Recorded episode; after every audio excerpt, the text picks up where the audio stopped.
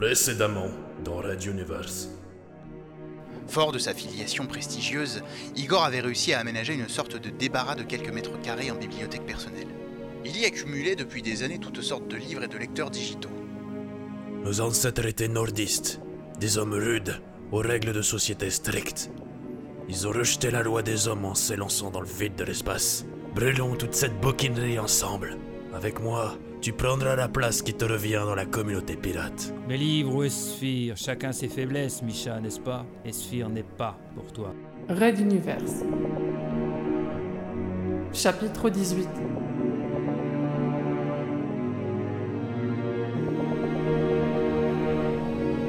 Sobrevivir.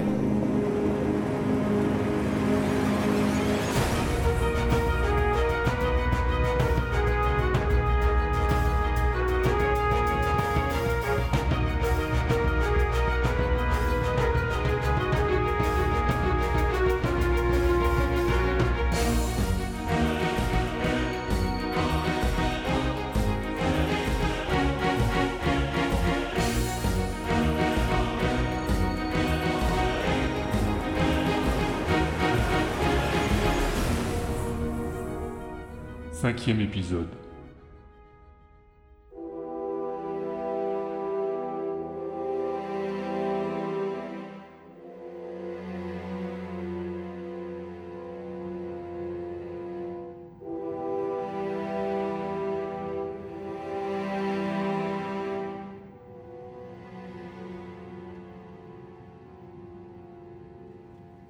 Transporteur numéro 7. Chambre du commandant Benkana et de sa compagne, l'ancienne princesse Azala. Attitude, me semble. Je déteste utiliser ce mot, mais c'est justifié. Suspect. Broto est suspect. Je veux bien te croire, mais se balader partout ou s'intéresser à la structure du vaisseau n'est pas anormal. Cela fait trois semaines que nous naviguons, à chacun sa manière de passer le temps. Les deux femmes étaient enlacées dans le lit, profitant de ces moments d'entre-deux, le soir, alors que le désir était repu, mais les songes encore loin. La couverture repoussée à la moitié de la couche, elles profitaient toutes deux d'un moment de calme en cette fin de journée pour se laisser aller à partager leurs pensées profondes. Et depuis quelque temps déjà, pour la princesse Azala, le marchand Broto et son fils adoptif Ismen ne menaient pas l'existence de passagers ordinaires.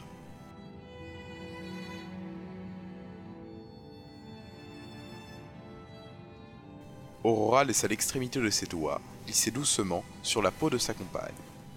Elle connaissait les vertus de ce geste sur elle, et les premiers effets ne tardèrent pas. Le souffle d'Azala se fit plus profond, ses mains se firent plus pressantes, tandis qu'elle accentuait la cambrure de son corps. Bien que politicienne expérimentée, l'ancienne princesse n'en demeurait pas moins une jeune femme avec toute son énergie vitale, prête à exploser. Tendrement, Benkana lui prit les lèvres, tandis qu'une main savante s'aventurait vers le pubis de sa partenaire.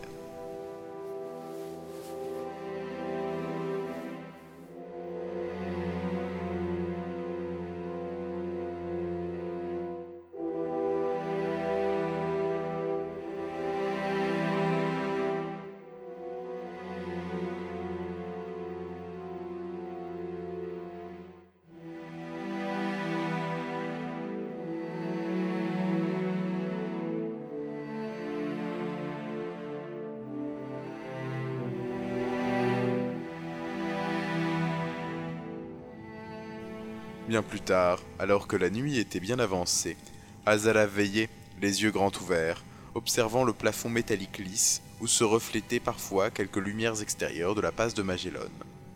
À ses côtés, Aurora dormait du sommeil détendu d'un commandant bientôt arrivé, à la fin d'une dure traversée. Prenons un peu de repos et je te promets que l'on s'occupera plus sérieusement de ce monsieur Broto une fois sorti de la passe, d'accord? Allez, dormons, je tombe de sommeil. lui avait-elle chuchoté, avant de sombrer dans le monde des rêves. La princesse n'était malheureusement pas convaincue. Son intuition lui hurlait que toute cette histoire sentait le soufre. Le marchand Broto et son fils, avec lequel il semblait d'ailleurs entretenir une relation plus que trouble, traversaient le transporteur de fond en comble depuis plus de deux semaines. Rapidement, elle avait demandé à Melba de suivre le vieil homme et de lui rapporter ses moindres faits et gestes. Et ils étaient nombreux, le duo ne tenant pas en place et demeurant inséparable. Ils s'étaient intéressés au compresseur dimensionnel, au schéma électrique de plusieurs étages, avaient passé quelques soirées avec des soldats en permission, à boire. Et ils avaient même participé à deux visites hebdomadaires du centre de commandement du transporteur. Melba elle-même reconnaissait un but caché derrière tout cela.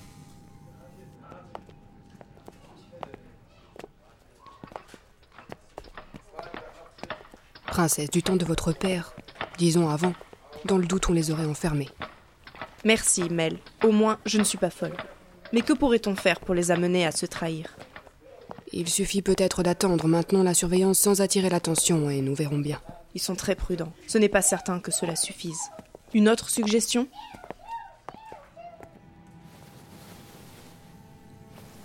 Une journée, alors que père et fils se promenaient le long des pistes du mini-spatioport à la base du transporteur, les deux femmes avaient procédé à une inspection en règle de la cabine des deux curieux. En totale illégalité, bien évidemment. Mais la princesse voulait étayer ses soupçons. Elles avaient fait chou blanc. Aucun matériel suspect. Aucune note ou base de données particulière sur le vaisseau. Rien que le lieu d'habitation standard d'un vieil homme et de son fils adoptif. Quelques vêtements, une petite pharmacie d'urgence, quelques outils de bricolage simple et deux lits, même si le plus petit était plutôt une carpette roulée sur le sol. Aucune allusion pédophile. Oui, Azala aurait aimé trouver au moins cela pour déclencher une enquête, mais non, rien de rien.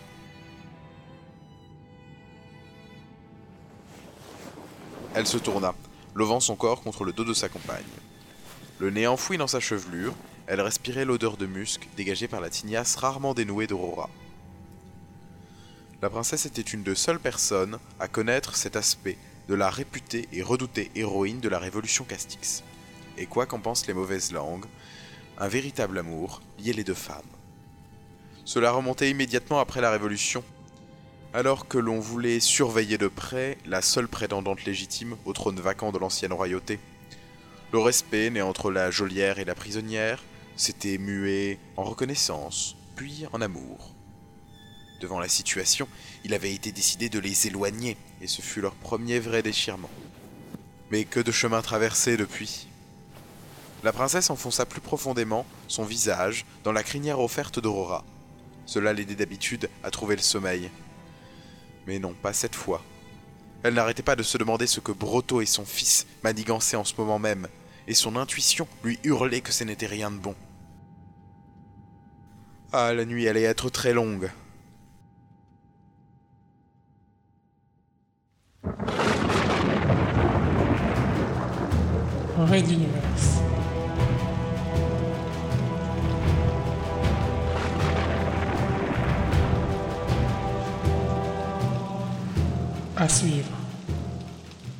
Retrouvez les musiques originales, les chapitres complets et les livres numériques de la saga sur reduniverse.fr.